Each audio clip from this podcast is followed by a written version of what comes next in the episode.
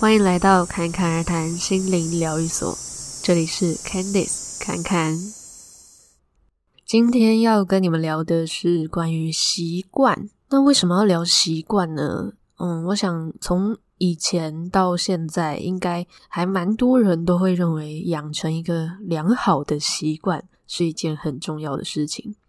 那普遍上说的良好的习惯，可能包含了早睡早起啊，吃营养健康的东西啊，维持运动的习惯啊，阅读啊等等的。因为这些习惯能够让我们成为一个所谓更好的人，所以大家就会觉得啊，我要去成为呃一个自律的人，或者说养成这些习惯的人。那侃侃之前也是有走过这个经历的啦。但是现在呃有一些不一样的想法了，所以想要跟你们分享吼。那在这一集的正式开始之前呢，要来回复一下久违的 Apple Podcast 留言。那这段时间有一个新的留言是来自于密西西西，是不是？其实你就是叫密西，然后可是因为有人取这个名字，所以你就干脆再多两个西的。他说：“侃侃笑声好好听，目前听到最喜欢的身心灵 Podcast，灵性逃避时的好物，还刮胡喂，希望可以继续做下去，爱心。好的啊，不要逃避啊，好啦，暂时给你呃当一个稍微的避风港也是可以啦，但是我们要知道哦，生活还是要好好面对哦。不过当然，这个密西他就是开个玩笑啦。”好，那再来看一下那个 MixerBox 的留言。那最近的留言在 MixerBox 蛮多的，不过应该也是跟 MixerBox 的界面使用有关系，因为他会主动问说你有没有想要说的话，很棒。那里面嗯、呃、有很多留言都是说很棒啊、喜欢啊、很受鼓励啊等等的。那我就特别挑一些嗯比较不一样的，或者留的比较长的。那现在要来念的这个留言是来自于云倩是这样吗？就叫你阿云好了。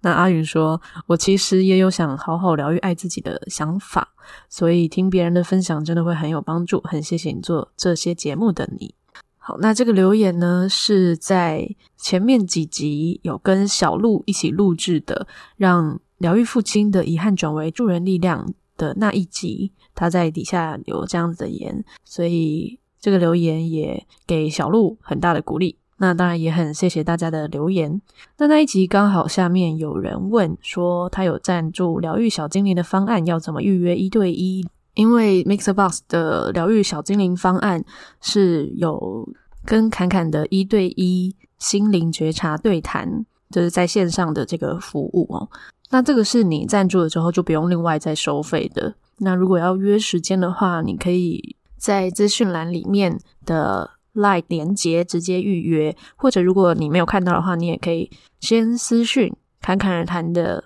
节目 IG，就是 CCRT 点七七七。那接下来的其他留言就一样，就等你们留喽。其实所有的留言侃侃都会全部都看过，但不一定会及时回复啦，因为那也不是每天都一直在看那些留言，但是基本上呢，一定会看到哈。那如果说你觉得这个节目对你来说很有帮助，那这些留言其实也是对于其他人来说，嗯、很好的一个引导，就是他会先知道说，哦，原来这个节目可以给你什么样子的收获等等的。当然，每一个人听的感受会不一样，像有些人可能也会觉得，诶，这个节目可能没有他需要的，那当然也很 OK，因为这个节目，呃，每一个节目它都会有不同的阶段性的人的需求，那甚至。光是侃侃而谈的这个节目，每一集可能也会对应到不同阶段的人，也是有可能哦。所以如果你有任何的想法，都可以欢迎留言。那前面讲到的那个 MixerBox 的合作方案，也是之前有跟你们提过的。那这个网址也是会放在这一集的节目资讯栏。如果你觉得这个节目你真的很想要支持，持续的做下去的话，那你就可以用 MixerBox 的赞助方案。它里面会有一些不同的回馈。那另外，如果你想要单纯一点，就只是小额赞助的话，也可以用 First Story 的系统。那 Firstory 它其实就是让节目可以上传的一个后台系统。所以无论是哪一个，嗯，其实都是对于这个节目有很好的支持的平台。因为有他们才能让我们相遇嘛。所以在你的赞助金额里面，他们这个平台呢，就是无论是 First Story 还是 MixerBox 都会抽取二十趴的平台费。但是这是我觉得非常合理，因为那也是对于他们的一种感谢嘛。也就是说，哦，假设你赞助一百块给这个节目，那二十块会是给平台的，然后八十块是侃侃而谈的，就是这样子的概念吼。好，那现在我们就来进入这一集的重点了，就是习惯这件事。那为什么会想要聊这个呢？因为侃侃从内观 回来之后啊，真的很多习惯就自然而然的转变了。可是以前呢，可能会觉得，好，我决定了我要早睡早起，或是我决定了我要。每天几点几点做什么事情？我每天要花多少时间做呃运动或者什么的，就会有一种我要下一个大愿的那种感觉。但是这一次呢就没有，因为知道说其实每一个当下才是真正的重点。我只要知道我当下想要做什么，要做什么，这样就好。那再拉大一点的范围，就是我一天只要知道我这一天要做什么事情就好了。因为以前可能会去担心说，哦，我今天做到了，那我明天也要做到，后天也要做到。然后明天如果没有做到，你可能就会，嗯、对自己有点失望啊，或是有点内疚啊、自责啊，觉得说，啊，我昨天才发下这个宏愿，我今天居然就失败了。可是啊，这个感受，它可能是失望或是内疚的感受，它可能又会让我们显化出下一次这个内疚跟失望的感觉。因为在我们的这个人生的剧情中就是这样嘛，我们是受感受而推动这些剧情的。那如果说你的感觉是呃对自己失望好了，那可能今天没有早起，然后觉得啊失望。然后如果你没有马上觉察自己已经掉到这个情绪里面，你可能就一直是呃在失望里面。那接着呢，可能就会呃去工作的时候。或者是做其他事情的时候，就会觉得啊、怎么这么不顺？那这个就是人家说“一日之计在于晨”的一个原因哈。可是其实每一分每一秒，它都可以是一个新的开始。只是普遍上，大部分的人还是会呃一天一天的看嘛，甚至有些人是一周一周的看，或者是一个月一个月，甚至是一年一年来看。对，那如果说你是可以越快让自己回到一个觉知，其实就是回到你的内在的中心点。去看说啊，原来我对于没有早起这件事会感到失望。那你知道了就好了。那你下次呃，可能明天你就知道说哦，那我明天就早起，或者是你可以反思，我真的有需要早起吗？因为就以侃侃的例子来说，吼，之前呢，他就一直想说，人家都说什么五六点早上五六点起床就可以做很多事情啊，你就有很多时间啊，这样。可是。如果你没有先想好说要做什么事情的话，就是你早上起来就会觉得我好像也没有什么事情要做，就为了早起而早起的这种感觉，那可能就维持个一两天，你之后就会觉得好像也没有必要早起。然后可是如果说你睡到了很晚，你起来又觉得啊，我怎么又睡了这么晚？所以之前呢，侃侃有一段时间一直在这个过程中来来回回，所以光是早起这件事情哦，就已经让他觉得很困惑了。就到底要不要早起，或者是那我早起了，然后呢？虽然说哦，早起出去走走，觉得哇，早上天气真好，或者空气很新鲜，早上起来感觉真美好之类的。可是它并不是一个很大的动力，因为就算下午出门也可以啊，晚上出门也可以啊。但是为什么会这么执着这件事情？其实也就是像前面讲到的，会觉得哇，这样子我就可以好好运用一整天的时间，那这样子我就可以成为。可能自律的人，或是更好的人，那当然这个没有什么错。但是如果这个过程会让自己一直反复的在内疚，或者是呃自责、失望的这个情绪当中的话，那就有需要去调整的地方了。那现在的侃侃呢，嗯、其实从内观回来之后啊，现在已经过了呃两三周了嘛。其实侃侃原本啊，真的都是睡觉可以睡到中午的人。因为也很晚睡，然后也觉得好像也没有那么在意说一定要几点睡几点起。虽然说中间有像刚才说的那种反反复复，但是后来就觉得算了，我该做的事情，我想做的事情有做到，也没有什么不好啊。这样，但是当然啦，在身体机能上可能多少会有一些影响。所以一开始啊，就之前有跟你们讲到内观的那几天，都是四点起床嘛。原本会觉得早上四点起床实在是太折磨了吧。结果，哎，居然没有什么问题，只是中间稍微有一点松懈的时候，早上起来会有一点点头痛，然后可是带着觉察去感受这个头痛的时候，就突然知道说啊，原来这个是对于睡眠的一种贪恋。其实身体已经不需要睡这么多了，因为在那边的时候，嗯、在身体上的劳动是没有这么多的。你大部分时间你就是在静坐嘛，所以确实你在那个时候的身体需要休息的时间会减短是没有错的，它就不需要这么多的睡眠。所以当意识到这件事情的时候，那个头痛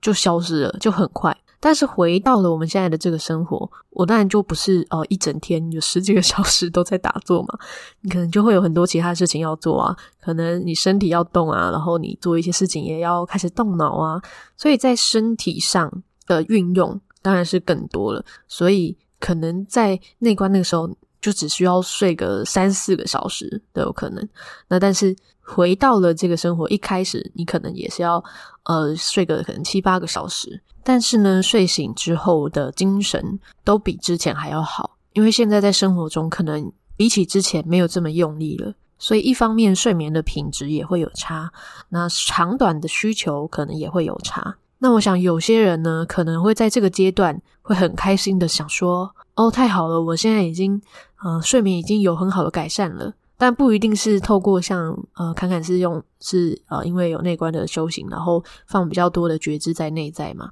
那再加上之前其实在生活中就已经有在练习觉察这件事情。那有些人可能用其他的方式让自己回到觉察的状态，那都一样。就是我们在生活的呃各个方面，我们可能不是这么的用力了，那当然就会觉得比较轻松嘛。所以那有些人可能就会在这个阶段觉得哦，自己进步了很多。那可是呢？嗯，过了几天，发现说啊，天哪，我怎么睡了九个小时、十个小时的时候，如果你又觉得自责，那我们其实就是在对进步这件事情有一个贪求。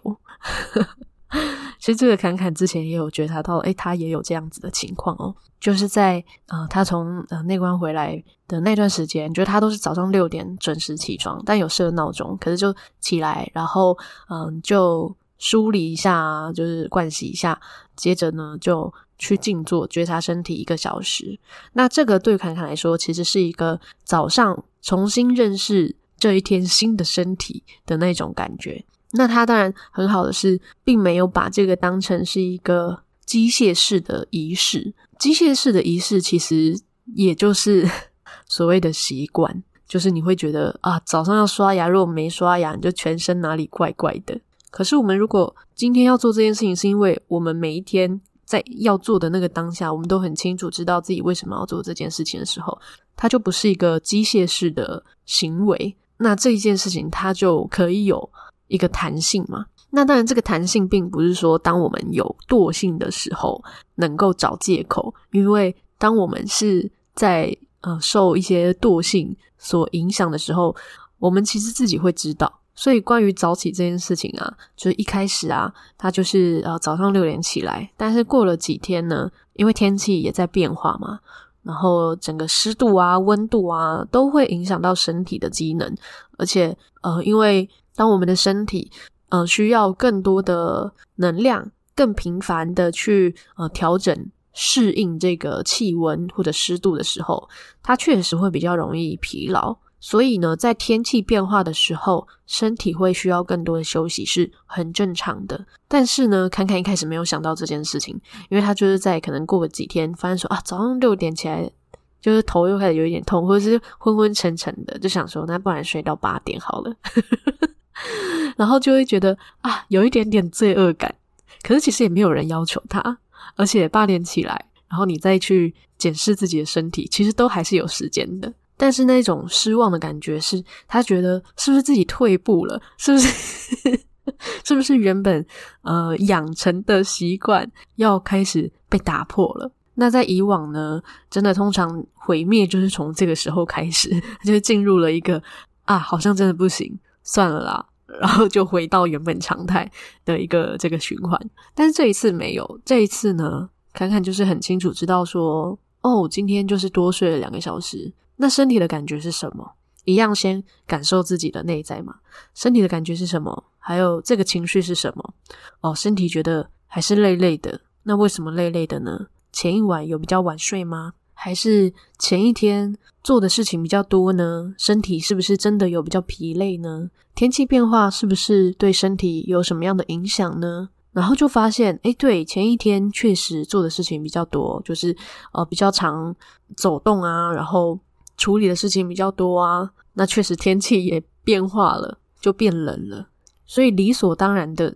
身体会需要一段调试的时间，或者说需要更多的睡眠时间。那理解了这个之后，呃，其实我们的重点是要善待自己，但善待跟放纵这个就是一线之隔，真的是要对自己很诚实哈。所以我们必须要很务实的去检视这些内在感受以及外在影响。那外在影响就是我刚才说的，就是你的劳动啊，是不是很多啊？是不是有其他的事件啊之类的，或是你的环境有没有改变啊？等等的。那这些当然会影响到身体机能，所以身体只是在做它需要的休息的那个量而已。那它就是合理的，那就不需要去责怪自己。但是如果说我们是呃睡到你已经知道说哦，现在身体已经不累了，可是就是心里懒洋洋的。其实我们是可以分别的，就是是身体累还是心理累。可这时候也可以去看说，哦，心里懒洋洋的，为什么呢？心里是不是呃开始有烦恼很多事情了呢？那这些事情是你现在就需要烦恼的吗？那这些烦恼是现在就可以执行的吗？当我们这样子去反问自己的时候，就会发现说，哦，我们要不是在回忆过去，要不就是在烦恼未来嘛，就跟之前讲的一样。那如果是未来的事情，那有没有哪些是你当下可以解决的？如果没有，那就不是现在需要去烦恼的事情，因为你现在也不能做什么。可是如果有，那就是你现在就可以去执行，现在就可以去做。那如果说当下我们很清楚知道说我们可以去做某件事，可是我们却不起身去做的话，那这个就叫做惰性。那惰性呢，其实很多时候是来自于因为我们觉得我们要去做的事情要花很大的力气，或者是我们要做的事情太多了。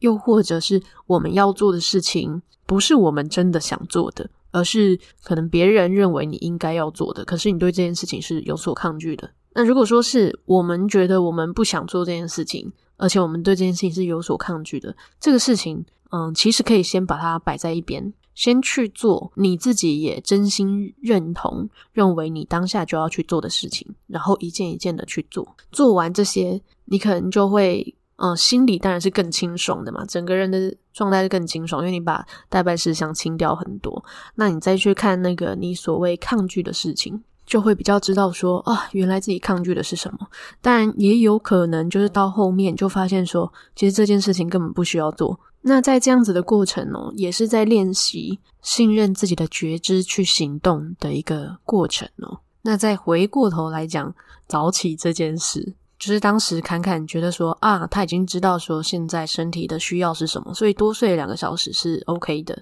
他知道那个是身体的需要。那每一天身体都在变化嘛，所以今天是这样，不代表明天就是这样啊。所以明天起床的时候又会是一个新的阶段，所以到了隔天他就不会受前一天的经验所影响，因为我们以往在养成习惯的时候会认为自己失败。的原因都是因为哦，其中有几天觉得没有做到，就是嗯自己很糟糕，然后受这样子的经验所影响，然后帮自己贴了一个标签，可能认为自己是就是没有办法早起的人，或者说自己就是一个呃不自律的人等等的，而这个标签就影响到之后的行动嘛。但是我们在每一天我们都不帮自己设下我们不需要的标签的时候，那。每一天确实就真的都是新的一天，所以这一次侃侃他虽然就很自然的，就是都每一天都是早起，但不一定每一天都一定是六点，有时候可能嗯八点，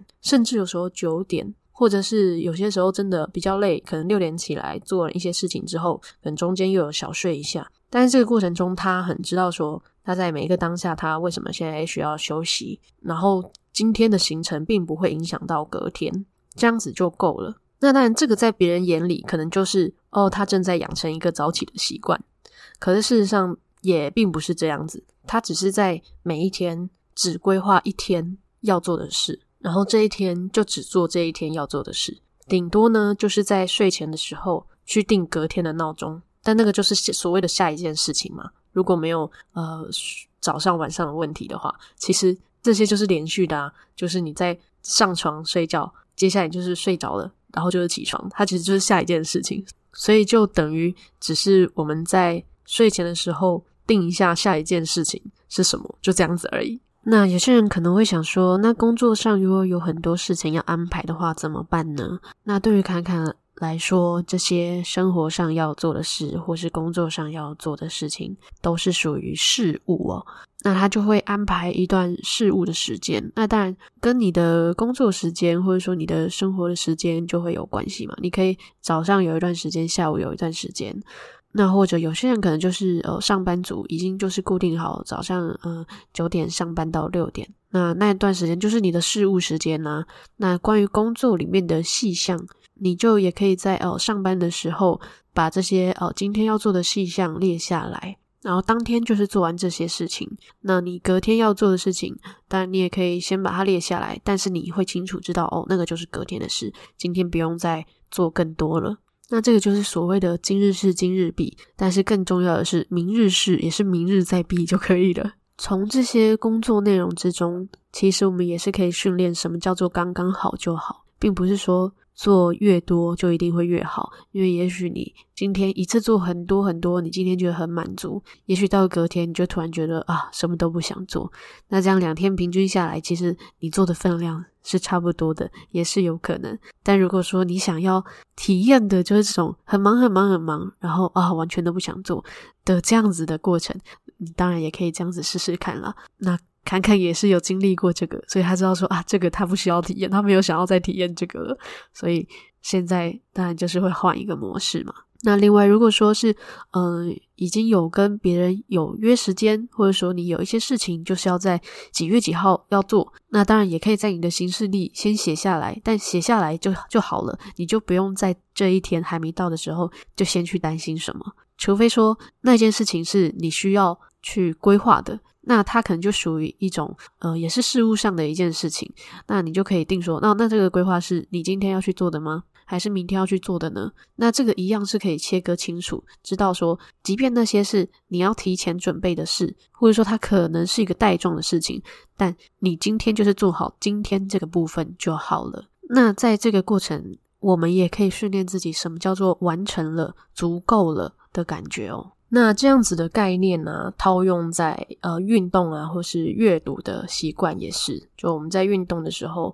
我们要知道我们自己为什么要做这件事，然后一天只管这一天的范围，就是我这一天要不要运动，我这一天有没有时间运动，我这一天想要哪个时候去运动，我就只安排这一天。然后到了隔天，你再决定。假设你是想要都是七点运动好了，那你今天知道说哦，你七点可以运动，那你就七点去做这件事情。到了隔天。你可以再想哦，七点是不是我可以运动的时间？如果可以，那你就一样七点再去做。那再接下来再一天，可能没有意外，你七点都可以。那你但是你每一天都要重新的去思考：我七点有需要去运动吗？我七点可以去运动吗？这样子，这个习惯它才不会变成一个反而限制我们的一件事情。不过，当然，我们可以大概有一个时间的架构。比方说，像侃侃的话，就是哦，午餐通常就会在十一点到一点之间吃，晚餐可能就通常在五点到七点之间吃。所以在这两个时段，他很知道说，哦，可能这两个时段就是他会准备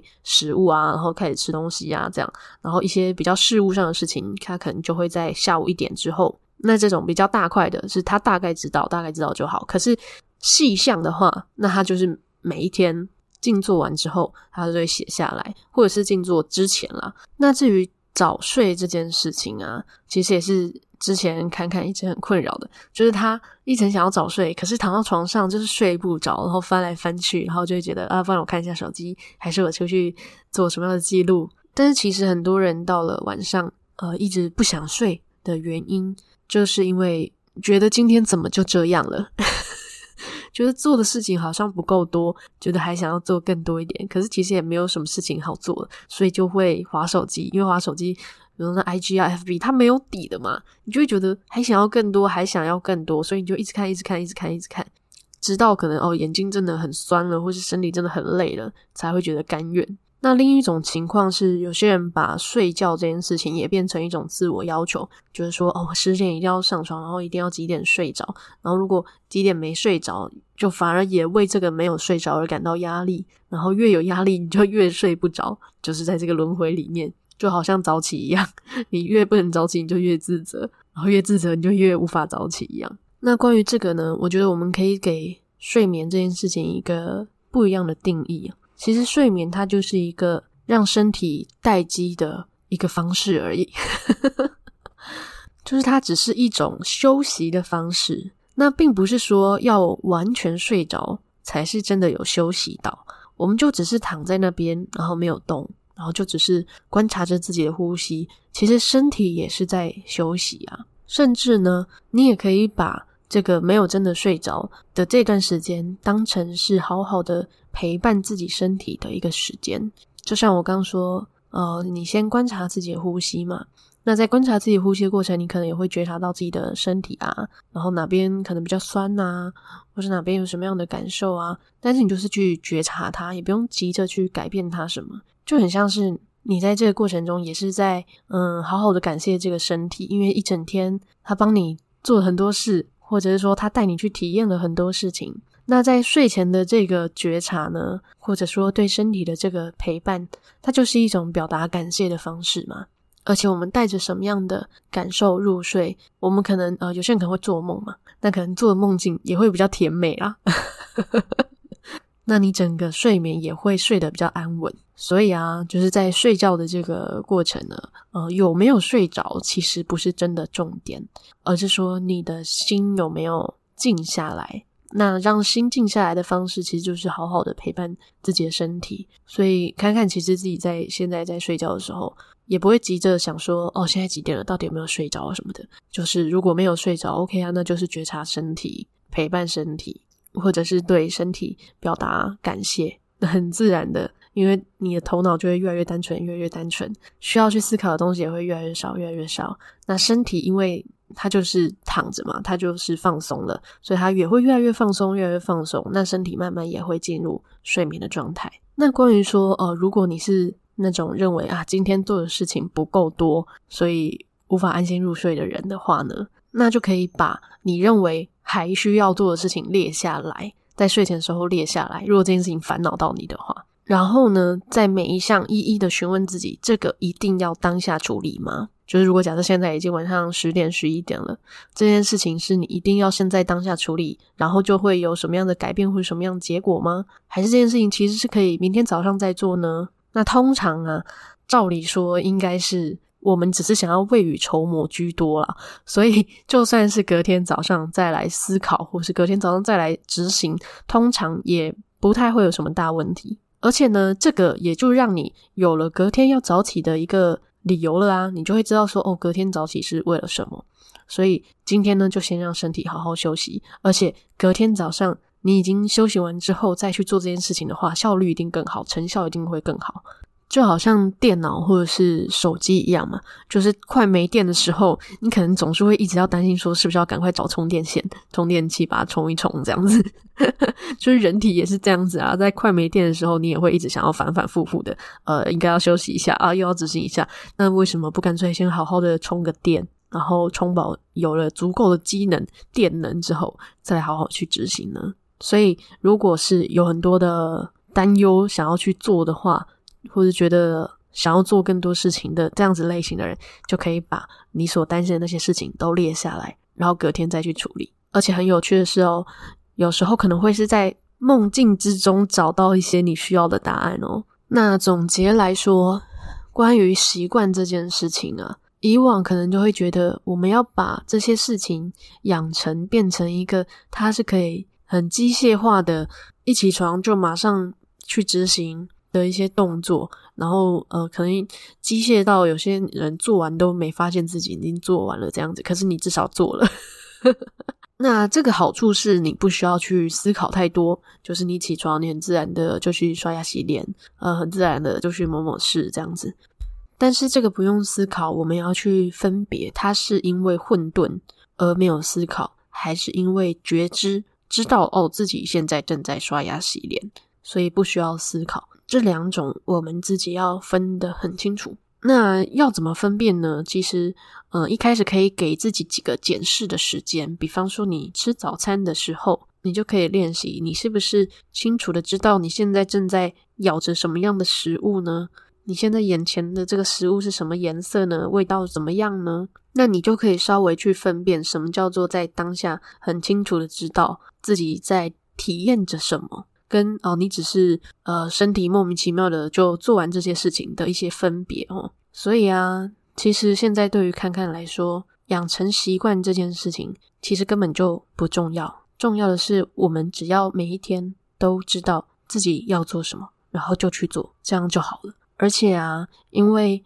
可能我们以前养成习惯，就是因为想要成为某一个样子，然后认为那个才是好的。可是事实上，无论我们是什么样子，我们本来就已经是一个很完整的模样了。所以，并不会说哦，我们一定要是一个自律的人，我们才值得被称赞；或者说，我们要是一个早睡早起、有运动习惯的人，我们才是一个嗯成功的人。甚至有些人可能会觉得。嗯，养成这些习惯是对自己负责的一种方式。嗯，那当然也是啊。如果你觉得很清楚知道做这些事情的时候是你的感觉是好的，是舒服的，那当然是对自己负责没有错啊。因为我们每一个人在生活上对自己负责的方式，其实就是好好的去感受自己。那所以，嗯，所谓的对自己负责，也不会只是说你去做到这些事情才叫做一种负责，反而是你在有任何的。好的，或者是不舒服的感受的时候，你都能够好好的陪伴着自己，或者关照着自己，那这个就更是一种对自己的负责嘛。那关于这一集的内容呢，就先到这边啦。如果你对于习惯有什么样的其他的想法，也可以留言给我，让我知道。那也欢迎在 Apple Podcast 留下五星评论，还有也要记得按下订阅或追踪。另外，我也会在节目的 Instagram 留下一些嗯不一样的讯息，或者是节目更新的资讯。那节目的 Instagram 账号是 ccrt 点七七七。最后，祝你有一个幸运又美好的一天。谢谢你的收听，我们下集再见。